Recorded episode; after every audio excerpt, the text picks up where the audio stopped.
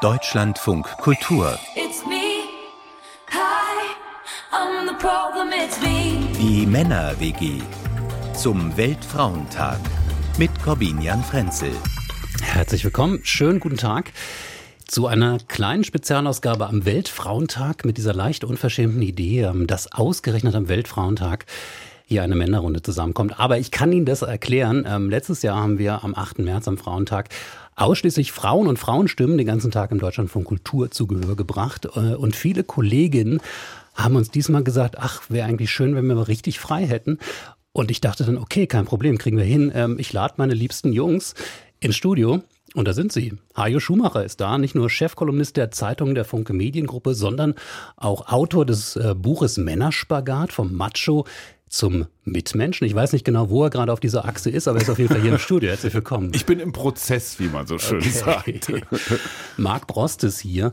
Ähm, er war viele Jahre Politikchef bei der Wochenzeitung Die Zeit, seit knapp einem Jahr beim Bundespräsidenten als Chef der strategischen Kommunikation, als Redenschreiber. Ähm, und er hat uns auch schon mal äh, Illusionen genommen mit seinem Buch, damals mit Herrn Heinrich Wefing gemeinsam. Geht alles gar nicht, warum wir Kinderliebe und Karriere nicht vereinbaren können. Marc, herzlich willkommen. Hallo Corbinian. Hallo Jungs. Äh, und nicht nur, ähm, Nummer drei, nicht nur, weil er unverschämt viel jünger ist als wir anderen, sondern weil er mitgeplant hat, mitgedacht hat ähm, an dieser Männer-WG.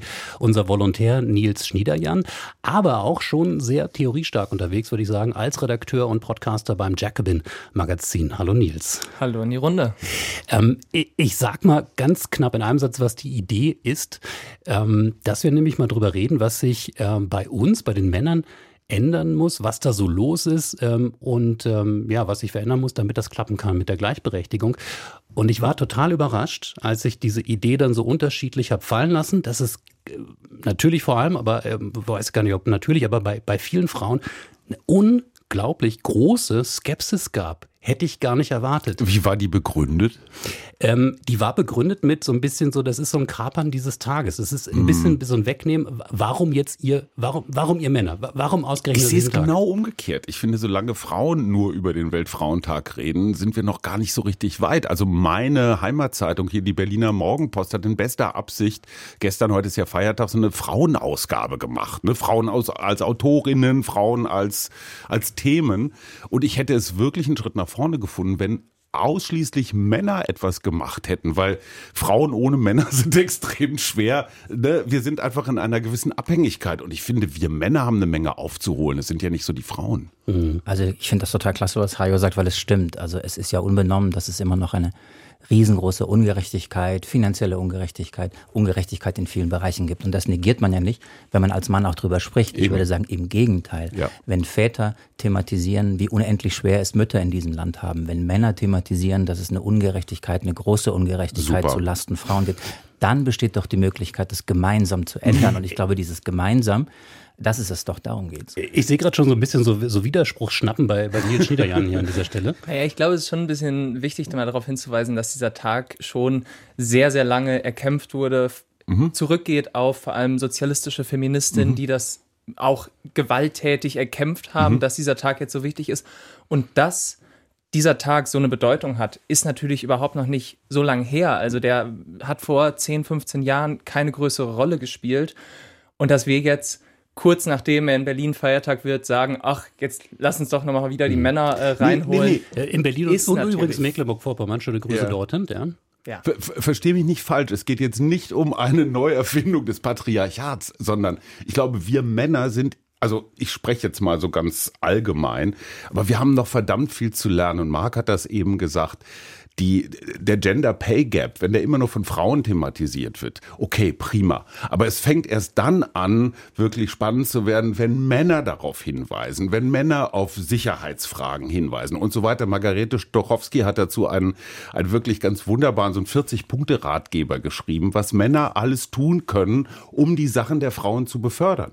Zum Beispiel fragt uns doch mal, wie sich irgendwas anfühlt. Mhm. Ich hatte das neulich ein sehr interessantes Gespräch mit drei Frauen und es ging einfach nur um das Thema, wie habt ihr in eurem bisherigen Leben Übergriffigkeiten erlebt? Also von Schwimmbad bis Bus oder öffentliche Verkehrsmittel, bis verfolgt werden abends, also Catcalling, was wir alles kennen. Wie häufig haben Männer schon mit Frauen ohne diese wegwerfende Handbewegung, ach, ihr übertreibt oder das sind nur Einzelfälle oder so. Wie häufig haben Männer sich das einfach mal angehört, auch wenn das schmerzhaft ist und dadurch ihr eigenes Verhalten und, oder ihre eigenen Weltbilder hinterfragt? Es gibt äh, kleine Alltagsbeobachtungen. Ne? Ähm, vielleicht ist das auch Teil dieses Unwohlseins. Wir können es jetzt nicht auflösen. Wir sind jetzt hier, wir bleiben auch hier. Ne? Also keine falschen Erwartungen wecken. Aber ähm, Alltagsbeobachtung, seitdem Männer kochen, ja, was ist passiert in Wohnungen, in Häusern? Die Küchen ähm, sind nicht mehr irgendwo am Rande, sondern sie sind so äh, zentral ähm, äh, aufgerüstet, ja, mit der, mit der besten äh, Ausstattung, die man sich vorstellen kann. Ich habe so ein bisschen, wahrscheinlich ist das dieses, das habe ich gespürt, dieses Unwohlsein. So, äh, ihr, ihr, Männer denkt wohl, wenn ihr euch jetzt drum kümmert, dann kann das endlich was werden mit dem nee, Feminismus. Ich, es ist, glaube ich, eher sowas ähm, etwas zurückhaltenderes, was vielleicht unmännlich ist. So, erzählt doch mal, weil wir wissen ganz vieles nicht. Äh, das klingt jetzt banal, weil wir sind ja schon so lange zusammen, aber es gibt einfach die Männerblase und die Frauenblase. Und ich fände es schade, wenn am Weltfrauentag wieder nur die Frauenblase da ist. Also was ich ganz wichtig finde, ist tatsächlich, dass es nicht nur an uns Vätern oder an uns Männern liegt, dass wir auch für die Sache der Frauen, dass wir auch für Gleichberechtigung, für wirkliche Gleichberechtigung kämpfen. Ich glaube, wir sind auch die, die erste Generation, die wirklich Gleichberechtigung zu leben versucht. Ich sage bewusst versucht. Da können wir nachher noch drüber reden, was das dann auch macht mit uns, mit der Politik, was insgesamt da irgendwie los ist. Ähm, das Interessante ist, wenn man aber mit Vätern spricht, die zum Beispiel auch in Teilzeit arbeiten wollen und dennoch dann weiter später, wenn das Kind groß oder aus dem Haus ist, Karriere machen wollen. Wenn es Väter gibt, die ähm, sich mehr einsetzen wollen, die tatsächlich dieses gleichberechtigte äh, Leben leben wollen und auch viel mehr tun wollen, dass die oft den Eindruck haben, sie wären alleine und alle anderen Väter wären noch im klassischen Rollenmodell, dass sie auch in den Betrieben äh, auf klassische Rollenmodelle, auch auf klassische Vorgesetzte stoßen. Und deswegen ist es, glaube ich, nicht nur wichtig, wenn wir Väter und Mütter, wenn wir Väter uns für die Sache der Mütter einsetzen und heute am Frauentag über Frauen sprechen, sondern es ist, glaube ich, auch wichtig, dass Männer dadurch, dass Männer über diese Geschichte sprechen, das Gefühl bekommen, hey, ich bin nicht alleine. Ich bin nicht der Einzige auf der Welt, der wirklich in meiner Familie, in meiner Partnerschaft, in meiner Beziehung Gleichberechtigung zu leben versucht und es ein bisschen anders machen will als vielleicht noch mein Vater oder so. Also die Männer-WG mit ein paar großen Fragen. Ähm, wird schon klar. Zu Rollenbildern, zur Vereinbarkeit äh, oder muss ich sagen, zur Vereinbarkeitslüge. Mal sehen, äh, was uns noch so einfällt. Auf jeden Fall schön, dass ihr da seid und schön, dass Sie dabei sind hier heute bei der Männer-WG am Frauentag im Deutschlandfunk Kultur. Heute ist Männer-WG im Deutschlandfunk Kultur ganz bewusst zum Weltfrauentag, denn wir wollen ja alles richtig machen, wir Männer. Ähm, aber was heißt das denn? Ähm, wie tief geht die Sache wirklich? Das frage ich mal in diese Runde und lese zur Einstimmung vor, was Matthias Kalle in der aktuellen Zeit schreibt. Zitat. Auch Männer wollen heute gerne neu, modern und vogue sein und machen ihren Befindlichkeitsquark besonders gern mit Büchern zu Geld. Hajo Schumacher, meint er dich? äh, nee, dafür ist das Buch wirklich nicht gut gelaufen, weil es, es, fällt einfach, es fällt einfach so zwischen die Stühle. Ne? Also Männerspagat bedeutet, ich bin so eine Art Brückentechnologie. Also mein Vater ist quasi noch sozialisiert zwischen den Weltkriegen, Jahrgang 21, meine Mutter auch. Ähm, da war noch ein ganz, ganz anderes Männerbild. So, und meine Söhne sind im 21. Jahrhundert sozialisiert. Die rollen manchmal manchmal mit den Augen und sagen, ey, ihr mal mit eurem Feminismus-Kram. Die sind, also für die viele, sind viele Sachen natürlich, die für mich einfach erlernt sind. Mhm. So, das also heißt, ich habe weder den alten weißen Mann genau. bedient mit meinem Buch, noch den modernen Mann, sondern irgendwie alles dazwischen. Insofern war das mehr Arbeit als Geld verdienen, ganz ehrlich. Ähm, ein Punkt, der vielleicht ein bisschen zu kurz kommt und der mir extrem wichtig ist und nichts gegen Matthias Kalle, der muss ja auch mal eine schmackige Geschichte schreiben. Aber wir Männer könnten durchaus auch mal fragen, woher kommt eigentlich unser Männerbild? Woher kommt dieser Heldenwahn? Dieses, wenn's weh tut, noch ein Meter. Indianer kennt keinen Schmerz. Und dieser ganze Kram. Ich weiß nicht, wie das in der jüngeren Generation ist. Wie bist du eigentlich als Mann sozialisiert worden? Also ich glaube schon, dass es bei uns ähm, gewissermaßen andere Anforderungen gibt, die auch von den Frauen an uns gestellt mhm. werden mhm. und dass man sagt, in Beziehungen übernimmt man nicht mehr die ganze Arbeit und man lässt sich auch nicht gefallen, dass ähm, man zur Therapeutin des Mannes wird und mhm. der es nicht mehr schafft oder er es nicht schafft, mit äh, männlichen Freunden mal über seine Gefühle zu mhm. reden, sondern alles auf die Frau abliefert. Aber was mir schon, glaube ich, immer noch auffällt, ist, dass es sich halt dann sozusagen in der Uni und so ist es alles noch relativ leicht, aber sobald es dann wirklich einfach mal ins, in die Karriere geht, mhm. sobald man ähm, quasi Ende 20 wird, merkt man, ah, so eine gewisse Härte und eine gewisse Abstumpfung funktioniert und lohnt sich auch immer noch. Mhm. Ich, ich habe da so ein ganz schönes ähm, Wortbild äh, von Ulrich Beck, von dem Soziologen im Hinterkopf. Ich habe das so gut im, im, Hinterkopf, weil mir das meine eine Ex-Freundin mitgegeben hat zum Abschied. Verbale Aufgeschlossenheit bei gleichzeitiger Verhaltensstarre. Ähm, das ist total spannend, aber genau darum geht es. Es geht Leider ja darum, Volltreffer. Ne? Das stimmt, das stimmt. Und, äh, aber genau darum geht es. Es geht ja darum, die Verhaltensstarre aufzulösen. Und wenn ich äh, meinem früheren Kollegen äh, zum meinem früheren Kollegen Matthias Kalle was sagen darf, weil er ist ja immer, sagen wir mal, er, ist äh, spitz im Wort, aber er hält auch Kritik aus. Ich finde ja den Vorwurf des äh, Befindlichkeitsquatsches oder Befindlichkeitswahns, äh, das ist doch Ausdruck von Befindlichkeitsquatsch. Das ist toxische weil, Männlichkeit. Weil, äh, come on, es geht doch um ein politisches Problem und ich würde sagen, ähm, Hajo und ich und alle, die sich mit diesen Themen beschäftigen, wir haben ja keine Männerbücher geschrieben, sondern wir haben in Wahrheit gesellschaftliche, wir haben vielleicht sogar politische Bücher geschrieben, wir mhm. haben Familienbücher geschrieben. Eu euers war immerhin Bestseller, oder? Ja. Gut. Könnt ihr später drüber reden, aber was der Unterschied ist. Aber das, das eine hat doch mit dem anderen nichts zu tun. Es geht doch nicht darum, äh, sozusagen nochmal zu negieren, ja, ähm, Frauen werden deutlich schlechter bezahlt, ja, Frauen haben deutlich schlechtere Karrierechancen, ja, äh, noch immer ist die Vereinbarkeit von Familie und Beruf heute vor allem ein Frauenthema. Viele Männer drücken sich, machen nichts, machen zu wenig ähm, die Hauptlast tragen die Frauen. Mhm. Punkt.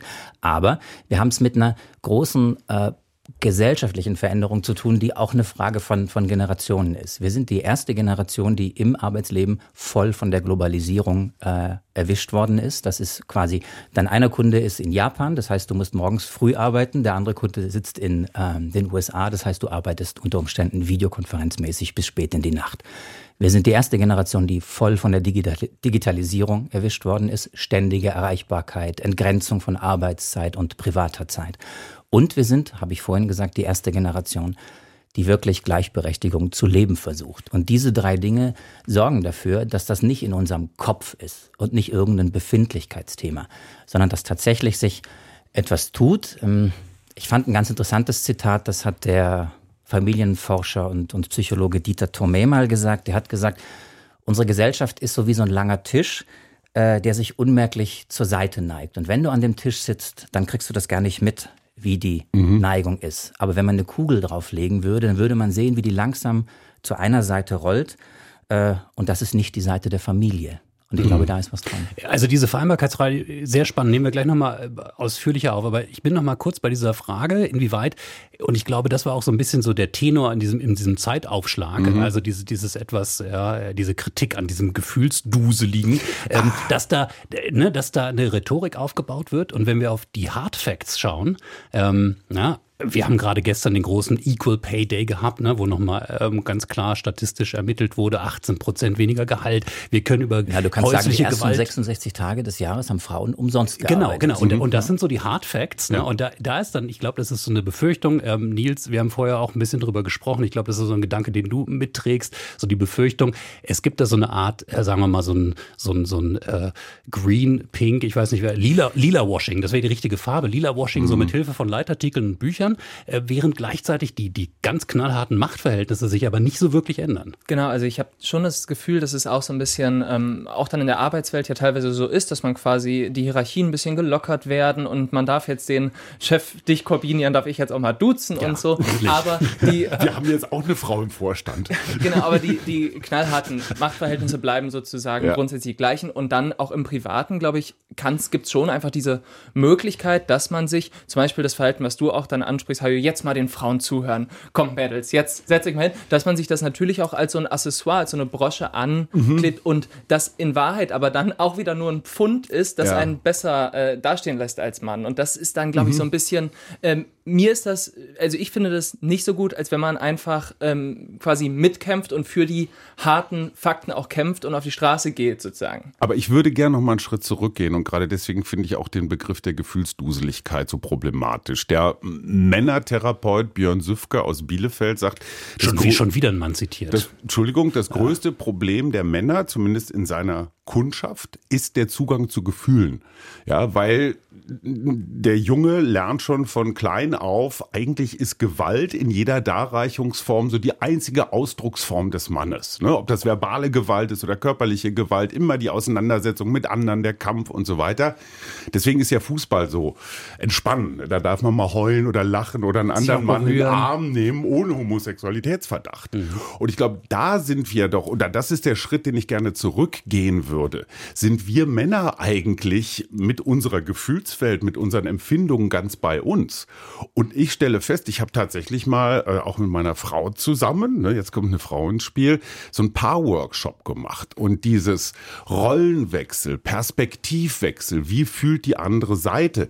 Welchen Zugang habe ich selber zu meinen Gefühlen? Und ich habe daraus vielleicht jetzt als Service-Tweet eines gelernt. Wenn man in einen Raum kommt, habe ich früher mein Urologe sagte, als ich noch Testosteron hatte, äh, kommt man in einen Raum, in eine Redaktion, auf eine Party, zu einem Abendessen und checkt als junger Mann zuerst mal, wo sind die anderen Alphas? Ne? So dieser klassische Pavianfelsen. So, wem musst du die Halsschlagader durchbeißen, um hier die Nummer eins zu sein im Kampf um die Weibchen? Ich bin jetzt mal so ganz mhm. Konrad Lorenz oder, oder Darwin-mäßig unterwegs. Der entscheidende Entwicklungssprung ist es, in so eine Runde zu so einem Abendessen, einer Party, in eine Redaktion reinzukommen und die anderen Männer nicht als Rivalen, sondern als Brüder zu betrachten. Wenn das gelingt, ist ein unglaublich großer Entwicklungsschritt vollzogen, weil dann kann ich auch Frauen nicht als irgendwie, sondern auch als Schwestern begreifen. Und dann fängt es an, wirklich partnerschaftlich zu werden. Ich weiß nicht, ja, wenn du auf eine Party kommst, checkst du auch noch so? Wer hat denn. Tendenziell eher nicht, aber ich würde trotzdem sagen, dass es jetzt so ein bisschen so wirkt, als wäre das einfach eine Entscheidung sozusagen. Man kann sich doch jetzt mal entscheiden, dass man dann äh, auch mal auf die Party kommt und nicht und einen anderen Blick auf die Lernen. Sachen bringt. Und ich glaube schon, dass man ähm, da einfach stark machen muss, auch wenn das jetzt nicht so äh, nicht so sexy und leicht ist, ähm, diese Forderung, dass es sozusagen wirklich die gesellschaftlichen Bedingungen einfach sind, die uns dann auch hervorbringen und die auch in der frühesten Kindheit schon sowas dann auch prägen und dass es deswegen natürlich eben keine einfache Entscheidung ist und dass es auch nochmal was ist, wenn man acht Stunden am Tag eben wenn sozusagen sehr gut ist, wenn man keine Gefühle jemals zeigt und wenn mhm. man belohnt wird dafür, den anderen Pavian auszuchecken und dem die Halsschlagader durchzubeißen. Mhm. Ich, ich bin jetzt nochmal, also ich bin bei den Gefühlen, aber drehe das Gefühl mal ein bisschen weiter, nämlich dieses Gefühl. Und da kommen wir dann nämlich in den Bereich, äh, wo es eben jenseits der Beschreibung von Befindlichkeiten um, um Hard Facts geht, ne? wenn man das Gefühl hat, gibt es eigentlich noch einen Platz für mich? Ne? Also ein Gefühl, das vielleicht sich gerade auch bei jungen Männern breit macht, die sehen, okay, ne, Gleichstellungspolitik, Frauen kriegen dann im Zweifel vielleicht eher den Job, den man selber hat. Also wo man halt merkt, okay, das, was man vielleicht ähm, innerlich und aus, aus politischen, moralischen, was auch immer, Gerechtigkeitsgründen propagiert, führt aber auch ganz konkret, ähm, jetzt schaue ich auf Marc Brost, äh, der an verschiedenen Stellen ja auch im Berufsleben auch schon Führungsfunktionen äh, hatte, ähm, dass man dann merkt, wow, das ist eine echte Konkurrenzsituation. Ja, aber ist ja nicht schlimm. Naja, aber es ist erstmal, sag mal, es ist halt, ne, wenn man Privilegien verliert, wird der Kuchen kleiner. Ne? Genau, aber das ist das, was Hajo ja sagte, an wem orientiere ich mich? Also verliere ich Privilegien mhm. oder habe ich ganz andere Prioritäten? Mhm. Und überhaupt die Frage, also was ist eben, was ist heute eine Karriere? Was ist irgendwie ein männliches Leben? Was ist ein Familienleben? Was ist überhaupt irgendwie so, wie organisieren wir Partnerschaft? Äh, Beruf und so. Das ändert sich gerade. Das war das, was ich vorhin noch meinte. Ich glaube, wir sind die erste Generation, die Gleichberechtigung zu leben versucht. Und deswegen sind wir und natürlich die Väter und die Männer, die eben in diesen verschiedenen Rollenmodellen entweder gefangen sind oder mit den klassischen Rollenmodellen noch konfrontiert werden. Also da geht unheimlich viel durcheinander. Mhm. Ähm, ich finde es auch interessant, dass es für das, was wir jetzt hier gerade thematisieren und ich würde sagen, wir vier an diesem Tisch, wir versuchen ja auch Gleichberechtigung zu leben und ein bisschen anders zu machen.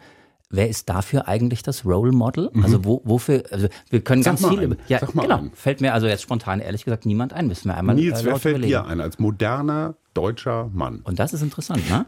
Ja. ja, Olaf Scholz? Ich, naja, aber Olaf Scholz ist äh, also fa fast ein Treffer aus meiner Perspektive. Ich sag mit Christian ich, Lindner und Robert Habeck so die drei, die na, drei naja, Musketiere von der Klausurtagung in Meseberg. Das stimmt, klar. Come on. Wenn, ja, diese Perspektive, aber Olaf Scholz ist beispielsweise jemand, der in einer, also das ist meine Wahrnehmung, einer Beziehung führt auf absolute Augenhöhe.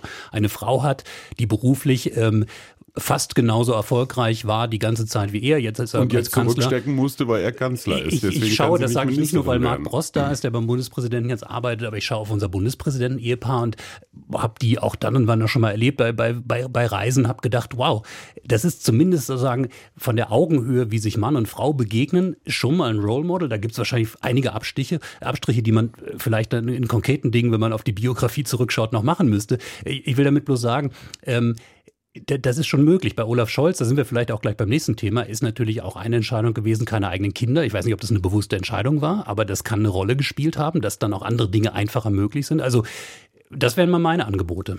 Ich weiß gar nicht, ob wir, also wenn wir nach Rollenmodellen und nach äh, Vorbildern fragen, männlichen wie weiblichen, dann gucken wir natürlich an die Personen heran, die öffentlich irgendwo in einem Schaufenster stehen und dann fallen uns Politiker oder CEOs, männliche wie weibliche CEOs ein. Aber mir ging es eher auch so um äh, Rollenmodelle, Vorbilder des Alltags. Also sozusagen andere Kumpels, an denen man sich so orientiert, äh, andere Familien, wo man sagt, die kriegen das irgendwie äh, ganz gut hin und so. Da, da glaube ich, ist in der Gesellschaft, das ist noch nicht so verbreitet. Und sie sind alle auf der Suche, habe ich das Gefühl. Das ist ne? der Punkt. Interessanter Punkt. Ähm, auf jeden Fall. Wir sind, ich, ich bin echt noch ein bisschen am Nachdenken. Äh, und wenn man nachdenkt, dann ist das immer ein guter Mo Moment, wo man vielleicht mal ein bisschen Musik spielt. Und dann sind wir gleich ähm, bei der großen Vereinbarkeitsfrage. Sie hören Deutschlandfunk Kultur, die Männer-WG zum Weltfrauentag. Ähm, und wir kommen jetzt mal zur schmerzhaften Stelle im Leben so vieler Menschen, so vieler Männer wie Frauen, an der aus der schönen Theorie wir haben es ja gerade schon angedeutet, ne? äh, Theorie der gleichberechtigten Beziehung auf Augenhöhe und dergleichen mehr. Dann ähm, die schnöde Realität der Windeln und des Familienlebens wird, ähm, wenn Kinder kommen, vor allem, nicht nur vielleicht, aber gerade dann. Ähm, und da muss auf einmal ganz viel unter einen Hut. Und jetzt zitiere ich nochmal den Buchtitel von Marc Brost, äh, gemeinsam geschrieben mit Hen ähm, Heinrich Wefing. Geht alles gar nicht, warum wir Kinder, Liebe und Karriere nicht vereinbaren können. Äh, Marc, das ist der wahrscheinlich desillusionierendste Buchtitel, den ich zum Thema kenne. Äh, Im Nachhinein marketingmäßig wahrscheinlich irgendwie ein Fehler. Hätte man positiver formulieren müssen, ist aber ehrlich. Ja. Und nun? Ja, genau. Nee, also ich meine, du hast es ja gerade schon angedeutet, ne? Also, dass, dass da einfach auch unglaublich viel zusammenkommt. Aber ich habe bei dir eigentlich auch schon rausgehört, oder vielmehr, ich habe mich gefragt, ist das eigentlich ein Männer- und Frauending, was da uns gerade so ähm, stresst oder auch vielleicht mehr stresst als frühere Generationen? Oder ist das halt einfach so ein Insgesamtpaket der Überforderung? Also ich glaube, es ist ein Insgesamtpaket der Überforderung und das Spannende ist, wenn man äh, mit Familienforschern spricht und mit Zeitforschern, die können eben das, was ich vorhin sagte mit, wir sind die erste Generation, die ähm, glaube ich, ganz gut auf den Punkt bringen. Ähm, Hans Bertram nennt uns die überforderte Generation. Und deswegen ähm, ist das nicht nur eine Sache, die in unserem Kopf ist. Ähm, wir erleben, dass der Tag immer zu wenig Stunden hat, äh, dass man immer drei, vier Dinge gleichzeitig jonglieren muss, äh, dass der Beruf der Familie in die Quere kommt und manchmal leider auch die Familie den Beruf. Jetzt könnte man sagen, naja, so war es bei den Frauen doch immer schon ist richtig. Ähm, In dem Augenblick, in dem Männer es eben auch machen wollen, erleben wir, erleben wir beide es. Woher kommt das? Das hat, glaube ich, tatsächlich auch was mit einer ökonomischen Entwicklung zu tun. Deswegen, glaube ich, ist es das, auch was Hajo in seinem Buch geschrieben hat. Am Ende hat es immer einen gesellschaftlichen, einen politischen, auch einen ökonomischen Hintergrund, die sogenannte Befindlichkeit. Wenn du einfach mal auf Zahlen schaust, dann ist es so, dass zwei Kinder großzuziehen heute in Deutschland im Durchschnitt so viel kostet, äh, so viel kostet, wie man ähm, in den 60er Jahren für vier Kinder ausgegeben hat. Woran liegt das? Ähm, die Kinder sind länger zu Hause, sie studieren mehr, ähm, diese Dinge. Ähm, als 30-Jähriger konntest du früher, es waren in den 50er, 60er Jahren die Männer, als 30-jähriger Mann konntest du eine Familie ernähren von einem Gehalt und konntest noch was sparen. Heute müssen Ich würde sagen sogar bis in die 80er, heute, 90er. mein ne? Vater, heute, ja. heute müssen viele Familien, müssen, müssen Männer und Frauen arbeiten. Das ist gar keine Frage des Aussuchens, sondern es ist eine Frage des ökonomischen Zwangs. Na, Und da, all das führt dazu, dass ähm, komplizierte Prozesse auszuhandeln sind, dass eben quasi die Berufswelt in die Familie hineinknallt und es diesen ökonomischen Druck gibt, einfach arbeiten zu gehen, den Alltag zu organisieren, das Leben zu organisieren. Bei uns in der Runde ist Nils Schniederjan, äh, Jahrgang, ich sag's mal an dieser Stelle, 1998. Er hat, äh, ich weiß nicht, ob alles noch vor sich, aber vielleicht viele dieser schwierigen Fragen. Bitte, Nils. Ja, mir schien es aber so ein bisschen, ähm, weil du hast vorhin auch dann darüber gesprochen, ah, Digitalisierung, ähm, Globalisierung und so. Das lässt es dann alles so ein bisschen erscheinen, als wären das eben Naturkatastrophen gewesen, die über uns gekommen sind in der Entwicklung der Wirtschaft. Aber ganz, ganz viel davon sind ja einfach dann eben diese politischen Entscheidungen gewesen und auch ähm, zum Beispiel dann die Agenda 2010 oder so. Und sozusagen, wir haben ja einfach jetzt 30 Jahre Neoliberalismus auf dem Rücken und da habe ich schon das Gefühl, ähm, das macht es einfach nochmal deutlich, deutlich schwieriger. Also, dass wir dann diesen riesigen Niedriglohnsektor jetzt noch dazu haben, wo dann gerade Frauen oftmals in Teilzeit als Mütter arbeiten. Also ich glaube, 66 Prozent der Mütter arbeiten in mhm. Teilzeit, aber nur 6 Prozent der Männer. Und das sind dann so äh, Aspekte, wo ich das Gefühl habe, ah, da wäre es aber falsch, wenn wir es jetzt so darstellen, ah, das alles beschleunigt sich einfach so und das passiert einfach so, sondern da könnte man durchaus auch viel gegen machen, oder? Ja gut, was du sagst, das stimmt. Ähm, wir sind nicht nur auf dem Weg in eine Dienstleistungsgesellschaft, wir sind eine. Und Dienstleistungsgesellschaft heißt, es braucht Menschen, die diese Dienste leisten. Jetzt mal unabhängig von der Art der Bezahlung. Wir gehen gerade in Berlin Mitte wie selbstverständlich davon aus, dass der Supermarkt nicht nur bis 20 Uhr, sondern vielleicht bis 22 Uhr offen hat, damit wir, mhm. wenn wir aus unseren gut bezahlten Jobs kommen, noch schnell die Abendeinkäufe erledigen können oder fürs Wochenende. Oder wir lassen sie liefern. Wir lassen sie liefern. Um wir gehen davon aus, dass der DHL-Fahrer, wenn wir das mhm. Päckchen bestellt haben, dann aber auch möglichst schnell die mhm. Ware liefert. Ähm, und mit solchen Menschen kann man logischerweise nicht über Homeoffice reden oder über die äh, Vereinbarkeit äh, von Familie und Beruf oder nach dem Motto, arbeite mal von zu Hause. Ja, ja, aber mhm. Aber also jetzt Dienstleistungs, dass es der Dienstleistungssektor größer geworden ist, das ist ja was völlig anderes, als dass der unreguliert ist, dass wir die Wirtschaft sozusagen äh, den Markt haben frei laufen lassen. Das muss ja nicht sein. Also wir könnten ja durchaus auch eine Dienstleistungsgesellschaft äh, so strukturieren und so organisieren, dass es leichter wird das, für Menschen. Das passiert ja in gewisser Weise. Kommen wir nochmal zurück ja. an, den, an den Familientisch ich, alles richtig mit der Politik, aber der allererste Schritt war in meinem Leben der, dass ich mich mit meiner Frau zusammengesetzt habe und wir uns die Karten gelegt haben. Wir haben zum ersten Mal offen darüber geredet, was es bedeutet, Mutter zu sein. Und wir dachten, wir sind wahnsinnig emanzipiert und werden von unseren Eltern lernen und wollen es nicht so machen und haben nach dem ersten Kind festgestellt, verdammt nochmal, wir sind in genau die gleichen Fallen und Mechanismen reingerutscht. Der, der mehr verdient, geht arbeiten. Deswegen ist übrigens Gender Pay Gap auch ein Problem, mhm. ja, weil wenn ja. Männer mehr Geld für die gleiche Arbeit kriegen. So, also, meine liebe Frau ist zu Hause geblieben und bei allem, was man Tolles über die Mutterschaft sagen kann, ist es halt wahnsinnig stressig.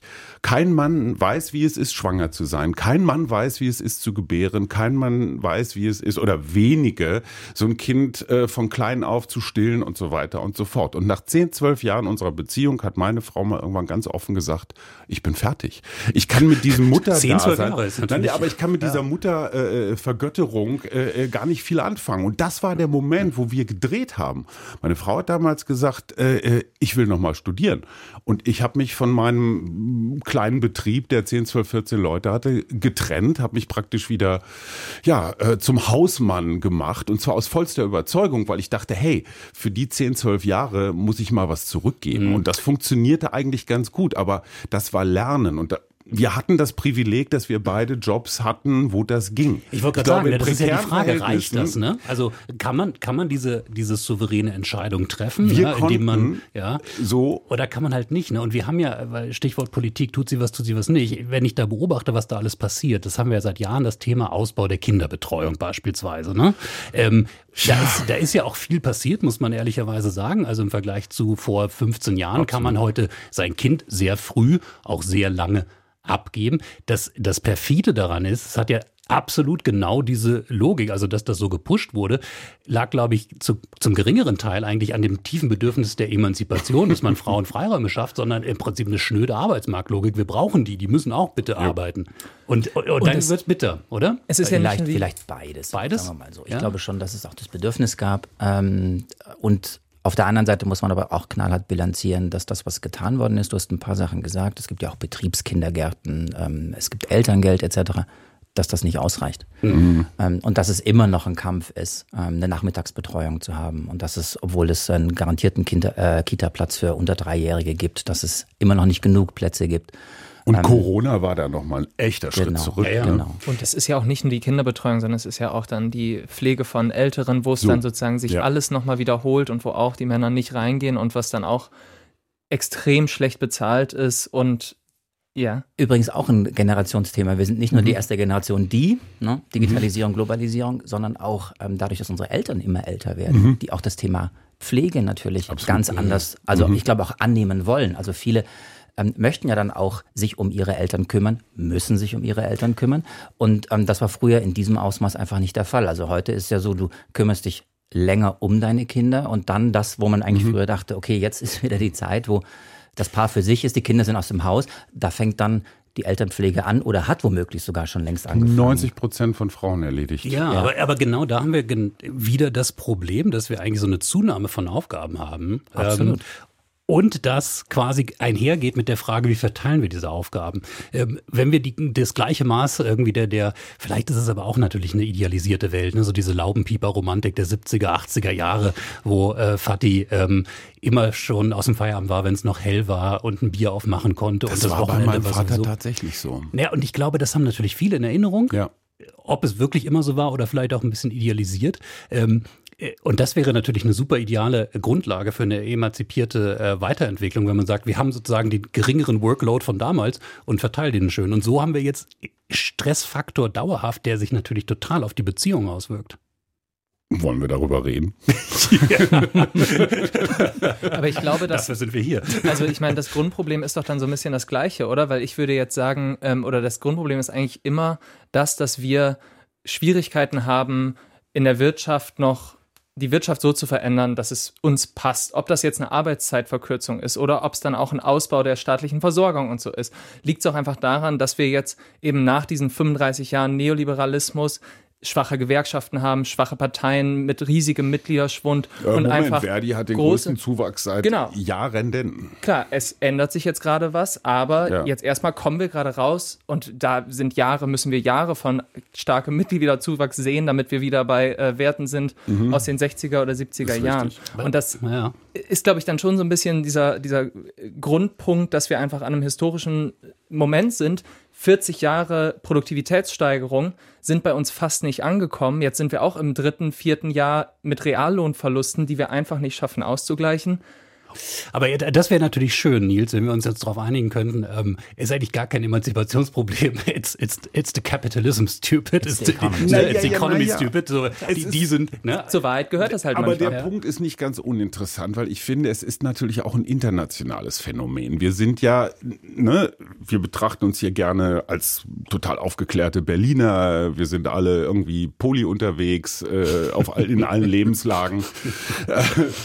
Jetzt, jetzt stelle ich die Frage, möchtest du über etwas wenn reden, Hajo? Wladimir Putin sagt, äh, ich zitiere, ob es dir gefällt oder nicht, du musst es erdulden, hat er über die Ukraine gesagt. Ja, und das Thema toxische Männlichkeit äh, ist ja nicht nur ein Trump-Phänomen. Das ist ja nicht nur ein Bolsonaro, nicht nur ein Putin-Phänomen. Das heißt, wir befinden uns mit unserer Art, die Gesellschaft umbauen zu wollen, natürlich auch in einem Systemwettbewerb.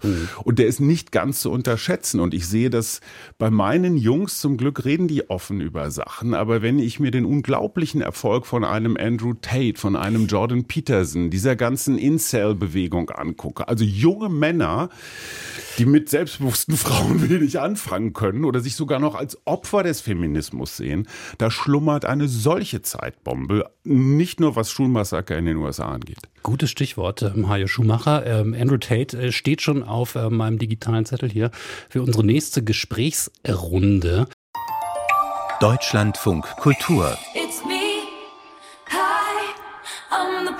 It's me.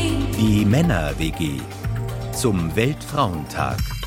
Tja, und zur Auflösung dieses performativen Widerspruchs sitzen hier bei mir die Autoren Hajo Schumacher und Marc Brost ähm, und der Deutschlandfunk Kultur Volontär. Und ich würde sagen, ähm, gemäßigter Jakobiner, Nils Schniederjan. Ähm, tja, darf ich mal fragen, obwohl ich weiß, dass bei euch beiden, bei Hajo Marc, ähm, um die Lebensverhältnisse hören eure Frauen eure, heute zu. Ich weiß das bei dir gar nicht, Nils, aber kannst ja gleich ergänzen. Ich denke. Ja, Meine arbeitet. also meine, meine, Meine auch. meine, meine vielleicht, ähm, aber eigentlich begleitet sie das, was ich tue, seit Jahren mit einem so ähm, gesunden Desinteresse. Mhm. Ähm, das hilft auf jeden Fall gegen zu viel Ego, kann ich nur sagen. Wie ist es dann andersrum bei dir? Ähm, Also was wie, guckst du auf ihre Arbeit oder auch Äh, ich- gesundes Desinteresse? Ja, das ist genannt natürlich schwieriger. Also sie arbeitet in so einem Bereich äh, in einem ähm, Startup, äh, das äh, Biokosmetikartikel vertreibt und hat diesen wunderbaren äh, Berufstitel, den ich mir absolut wünsche, Happiness Managerin. Ähm, Ich glaube, das ist eine Lüge. Aber ja, das ist nur so ich glaube auch, das ist auch, da sind wir wieder beim Neoliberalismus und den Lügen des Neoliberalismus. Ähm, aber wenn ich ihre Kolleginnen, hauptsächlich Kolleginnen, wenigen Kollegen treffe, die sind eigentlich immer alle ganz happy. Also ich vermute mal, sie macht einen guten Job. Aber wir haben inzwischen, glaube ich, wirklich so ein partnerschaftliches Verhältnis etabliert, weil meine Frau ist Psychologin und manchmal habe ich einfach so Fragen. Also warum verhalten sich Menschen, Männer oder Frauen irgendwie? Und manchmal muss sie irgendwas schreiben oder so und dann hat sie Fragen. Und das ist eigentlich ganz gut, weil dieses Schatz, wie war's denn heute im Büro? Das möchte ich niemals, niemals hören. Ähm, aber, aber nee, aber sowas partnerschaftliches, so jeder erzählt irgendwas aus seinem, ja, aus, aus seiner Expertise heraus. Wunderbar. Mhm. Wer, wer will sich hier noch öffnen? Äh, am Mikrofon muss aber auch nicht sein. Marc. Jetzt war, wer will sich öffnen? Und dann, meine Frau ist Goldschmiedin ähm, und hat deswegen, glaube ich, per se ist sie auch eine Art Happiness Managerin, weil sie ähm, tatsächlich immer nur mit glücklichen Menschen zu tun hat oder eben Dinge herstellt und macht, die Menschen glücklich machen. Das ist ein großer Unterschied äh, zu meiner Tätigkeit, egal ob jetzt in der Politik oder früher im, im, im, im Journalismus. Naja, im Journalismus guckst du doch an. Ja. Ähm, du recherchierst dann nun Geschichten, die ähm, Aufsehen erregen sollen, die irgendwo hingucken, wo noch keiner hingeguckt hat. Und es sind meistens keine Happiness-Stories. Äh, Ich, ich sag's nochmal kurz, it. Marc Brost jetzt beim Bundespräsidenten, Chef der strategischen Kommunikation. Ich hoffe, er ist äh, regelmäßig happy äh, mit deiner Absolut, Arbeit. Ja. absolut. Ich bin jetzt auch glücklich in meinem Job. Aber eben dieses, die Zufriedenheit siehst du, glaube ich, daraus, wenn du extrem mit äh, Leuten zu tun hast, wo, bei denen du merkst, dass deine Arbeit äh, sie glücklich macht. Mhm. Und das ist bei diesem Goldschmieden ähm, extrem der Fall. Ist bei Psychologinnen übrigens auch so. Ne? Also wenn die Leute irgendwie ein bisschen heiler nach Hause gehen, als sie gekommen sind, ist auch ein Gefühl. Das hast du als Journalist relativ selten. Ich mache mal einen ähm, inhaltlichen Aufschlag äh, und Hajo Schumacher hat das gerade schon angetextet mit einem Namen oder mit mehreren Namen, aber ich nehme mal den einen Namen auf. Andrew Tate. Äh, zur Erinnerung, das ist der Typ, ähm, der mit Greta, mit Greta Thunberg aneinander geraten ist vor einigen Wochen. So eine kleine Fehde, wo er ihr irgendwie seine schicken, dicken Autos gezeigt hat und irgendwie angeboten hatte, er könne ihr noch mitteilen, ähm, wie viel die verbrauchen und so weiter. Und sie hatte dann ja diese nette kleine Antwort geschrieben, ja bitte ähm, klär mich auf, ähm, schick mir eine E-Mail an getalive at smalldickenergy.com. ähm, das ist halt ein Typ, der steht für so eine ganz krasse, Hajo, du hast es gesagt, ganz krasse Männlichkeitsvorstellung. Ähm, und ähm, Nils Schniederjan hat, als wir drüber sprachen, so, was sind eigentlich so die Themen, hat er diesen Namen auch genannt. Und du hast das nochmal ergänzt, auch um so ein anderes Wortpaar, das ich gar nicht so geläufig hatte, Tradwife, also Traditional Wife, die, die klassische Ehefrau, dass sich da offenbar, gerade auch in der jüngeren Generation, Leute zu, zurücksehen und auch zurückleben in genau diese alten klassischen Vorstellungen. Ja, genau. Also ich glaube, das ist so ein, ähm, ist natürlich hauptsächlich ein Internetphänomen, aber irgendwie sieht man daran ja schon so ein bisschen, dass es teilweise, dass diese Ansprüche der widersprüchlichen Männlichkeit und so, dass es einfach ähm, teilweise die Leute dann eben in diese Rückständigkeit führt. Und ich glaube schon, und jetzt äh, schüttelt ihr vielleicht alle wieder den Kopf, aber auch das ist ein ökonomisches Phänomen. Also auch da ist man sozusagen mit einer unglaublichen Unsicherheit im wirtschaftlichen und damit in der gesamten Lebensplanung konfrontiert und auch in der Familienplanung und es dringt bis in die sozusagen in die Beziehungen der Menschen ein und ich glaube schon, dass viele da sozusagen eine romantisierte Vorstellung haben der 50er, 60er Jahre, der Mann bringt es nach Hause, das äh, bringt die Kohle nach Hause, dafür kocht die Frau und sich dann sozusagen da reinsetzen und auch romantisieren, sozusagen wie es dann auch selbst den Frauen, die das denen das möglich war, wie es denen damals ging. Also es ist ja auch äh, Aber, aber ist das jetzt tatsächlich so ein Internetphänomen oder hast du das Gefühl, dass das in deiner Generation wirklich ein ernstzunehmender Entwurf für viele junge Leute ist? Nein, nein, nein. Also ich glaube schon, das muss man einfach als Internetphänomen charakterisieren, aber das heißt ja nicht, dass das nicht, äh, dass das keine Relevanz hat. Also ich glaube schon, dass das ähm, sozusagen dafür steht, dass es dieses Phänomen überhaupt gibt. Ich hätte es mir vor fünf Jahren nicht vorstellen können, dass es, äh, dass da junge Frauen sich so verkleiden als 50er Jahre Frauen. Ja, aber das, komm, dieser äh, Verfügbarkeitsmythos, der wird doch in der milliardenschweren Pornoindustrie jeden Tag äh, auf der ganzen Welt äh, ausgesetzt. Das ist jetzt äh, vielleicht eine andere Art von Tradwife, aber dann doch doch wieder die Frau so als Werkzeug, als kann ich mich mit, ja, dient mir. Marc? Na, ich weiß jetzt nicht, also Tradwife ist, glaube ich, auch nochmal, wie du ja gerade gesagt hast, eine, eine sehr spezielle Geschichte. Aber wenn man nochmal auf die Frage jetzt, also Andrew Tate guckt und ähm, was stellt Mann so da und wie will Mann gesehen werden, das ist tatsächlich, glaube ich, so ein Insta-Phänomen und so ein Digitalisierungsphänomen. Ne? Wir sind schon auch durch die sozialen Medien, durch die sozialen Netzwerke auch eine Generation, die noch mehr Wert auf Außendarstellung legt als äh, vielleicht die vorherigen oder Möglichkeiten Aber das kann man ja auch progressiv denken, Und das, ne? Und- und, und das, da findet ja, ja auch aber das, ganz- kommt, ja. das korrespondiert ja mit dem, was wir vorhin hatten, dass du ähm, auf der einen Seite keine Role Models oder wenig Rollenvorbilder hast für das, was wir hier gerade so als vielleicht unser Lebensmodell oder unsere Art der Gleichberechtigung entwerfen.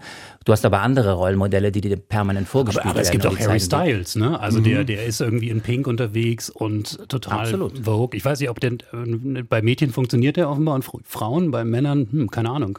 Ja, und ich glaube auch nicht, dass das was ist, was äh, jetzt wirklich für mich umsetzbar wäre in meinem Alltag, oder? Also das äh, Ich beschreibe mal kurz eher schwarz angezogen, Nils Schneiderjan hier heute. Nein, aber äh, also ich finde das Spannende daran, also diese Frage der, der Rollenbilder, ne? Es gibt ja so diese naive Hoffnung, so der Hegelsche Geist, äh, alles ist im, immer Fortschritt. Ja, also ähm, wir, ihr habt ähm, Hajo, Marc, ja, so als die, die Ältesten in dieser Runde, wenn ich das sagen darf, ähm, Väterrollen erlebt, ihr seid schon andere, ihr habt Söhne, ähm, Hajo, du zwei, Marc, du einen, ähm, wo man dann auch denken würde, na gut, das ist, äh, die leben das, die erleben euch dann wiederum und haben da schon ganz viele Fortschritte erlebt. Es geht immer nur voran und wir sehen, nee, nee, offenbar nicht. Also ich hoffe bei euren Söhnen vielleicht, aber Und jetzt nochmal international. Wenn wir auf die Berliner oder auf die deutsche Blase gucken, mag das alles durchaus fortschrittlich sein. Aber es gibt unfassbar starke Kräfte auf dieser Welt, die das einfach anders sehen und die auch so eine Art Rolle rückwärts ähm, vollziehen wollen. Also diese Incel-Bewegung, also äh, übersetzt unfreiwillig zölibatär, wenn man das ein bisschen kneipenmäßig sagen würde, haben keiner abgekriegt. Ähm, diese Jungs machen den Feminismus äh, als Wurzel allen Übels ihres Elends fest. Das heißt, die Frauen sind daran schuld, dass mein Leben nicht so läuft, wie ich mir das vorstelle. Das ist ein bisschen schlicht, aber es hat eine wirklich große Anziehungskraft. Und wie viele der Schießereien, die in den USA stattfinden, inzwischen von Incels verübt werden, weil sie irgendwie Rache nehmen wollen an irgendwem für ihr eigenes Elend, das ist für mich in seiner ganzen Schlichtheit äh, wirklich ein bedrohliches Phänomen. Aber es ist doch auch so, dass quasi das, also das bringt ja diese Gesellschaft dann auch hervor, weil ich will mich so ein bisschen wenden gegen, das ist alles einfach nur rückständig, sondern das ist natürlich einfach ein modernes Phänomen, ne? also diese Ja. Incels. Und ich glaube schon, dass es eben auch damit zusammenhängt, dass das Angebot, das uns dann als jungen Männern gemacht wird, ist einfach jetzt nicht so attraktiv. Also ich meine, Bin das ich ist ja dir. das, was du in deinem Buch beschreibst, Mhm. dass es eben unvereinbar ist, dass man all diese schönen Dinge, die man sich jetzt vorstellt und dass man sozusagen die Männer werden dann irgendwie der kosmopolitische, gut verdienende Familienvater und die Frauen werden zum Girlboss. Das ist einfach, mittlerweile weiß man, das führt eher zum Burnout, als dass das zu einem glücklichen Leben führt. Und deswegen, um auch dann an den Anfang der Sen- der Sendung zurückzukommen, lieber Corbinian, ist es so wichtig, dass man darüber redet, weil zu dieser Generation Insta und zu dieser Selbst- und Außendarstellung gehört ja noch was ganz anderes. Wenn ich durch meinen Insta-Feed scrolle oder durch Facebook oder wenn mir sonst irgendwelche Sachen begegnen, Bilder, dann ist das immer perfekt inszeniert. Ich sehe wunderbare Abendessen, perfekt gedeckte Tische, aufgeräumte Küchen, ganz großartige dir anders, Sonnenuntergänge. Es ist ein bisschen anders. Es gibt zumindest Phasen, in denen es anders ist. Und ich glaube, das ist der Moment, wo du dann als Vater, als Mutter, als Ehepaar, als Familie zweifelst und denkst, Moment, also bin ich denn äh, der Einzige auf der Welt, der es nicht auf die Reihe kriegt. Und eben zu zeigen, nein, es sind viele und wir sind verdammt viele. Ja. Äh, Und wir wollen es gemeinsam ändern. Das ist auch ganz wichtig. Da- Das ist wahr, aber ich meine, es gibt natürlich auch genau diese, die, diese Erzählung, diese Rhetorik, nein, wir sind nicht perfekt, gibt ja mittlerweile sogar schon Social Media Tools, die genau das anbieten, ne? Eben nicht das perfekte Insta-Bild, sondern wie heißt es? Du weißt es wahrscheinlich besser, irgendwie, Hajo, Be real. Du als äh, digitaler Experte, be real, danke, be real, ne? Also wo man was echtes posten muss irgendwie. Aber das ist ja auch wieder das Inszenierte. Echt. Genau, ich so wollte gerade sagen, also wir sind in dieser Dauerinszenierungsschleife und da sind wir dann auch wieder letztendlich bei dieser Gefühlsduselei, sorry, dass ich das nochmal bringe, ne? also inwieweit Mhm. im Prinzip das Scheitern auch schon wieder Teil der Inszenierung wird. Ne? Eine gute WG macht ja eigentlich so morgens um halb drei, wenn man auch schon sich einen reingestellt hat, ja mal so ein Spiel meistens. Ne? Ich hätte da einen Vorschlag. hast Ja, genau. Du hast, du, hast noch, du hast noch eine knappe Minute übrigens. Ja, ja. Jeder von uns vier nennt ein weibliches Vorbild für sich. Okay, äh, wer hat sofort jemanden auf, auf den Lippen? Weil bei männlich würden uns ja vermutlich die ein oder anderen einfallen. Aber ich finde das eine interessante. Ich kann an dieser Stelle jemanden sehr glücklich machen, aber es ist auch wirklich, äh, wirklich berechtigt, weil schwierig in dieser Generation und doch unglaublich viel hinbekommen, meine Mutter. Also es ist ein bisschen einfach gelöst. Ja. Ja. und jetzt auch noch Ja, jetzt kann ich ja noch Social Credit Großmutter Points. sagen, um eins draufzusetzen. Ja, aber, gell, Komm, haben wir nicht was Aber nein, anderes? nein, ist- ja, ich denke Ruth. Bader Ginsburg wird sonst gerne genommen. Ich finde Annie Lennox ganz persönlich so eher als künstlerische Figur ganz wichtig. Nils, hast du ein weibliches Vorbild? Also ich bewundere sehr viele Frauen, also vor allem dann auch eben Feministinnen, die aber, ähm, glaube ich, alle sozusagen an einem ähnlichen Moment in ihrer Karriere und ihrem Leben stehen wie ich, also Scheida Kurt oder Ann-Christine Kluszi, das sind zwei äh, großartige deutsche Autorinnen und Feministinnen. Ähm, aber ich glaube, äh, Vorbild dafür ist es ein bisschen, äh, bisschen komisch, weil die äh, einfach in meinem Alter sind. Also ich muss echt passen. Ich habe auch keine männlichen Vorbilder, muss ich dazu sagen. Aber dafür würde ich dann jetzt bei uns den Abwasch übernehmen, wenn ich das schwierig machen kann. Hajo, du hast fünf Sekunden. Äh, wozu? Hast du ein Vorbild schon Ach so, benannt? ich hätte schon Ruth Bader Ginsburg. Ach so, ach, das war's, Und okay. Ja, also äh, einfach so. Ich finde ganz ehrlich, auch was Laurie Penny als Feministin in England macht, das ist hat auch schon Wucht. Hajo Schumacher sagt das bei uns in der Männer-WG gemeinsam heute hier mit Marc Brost und Nils Schnierjan. Unsere Zeit ist rum. Ich danke euch ganz herzlich für das Gespräch. Danke sehr. Danke, ciao. Gerne, Brüder.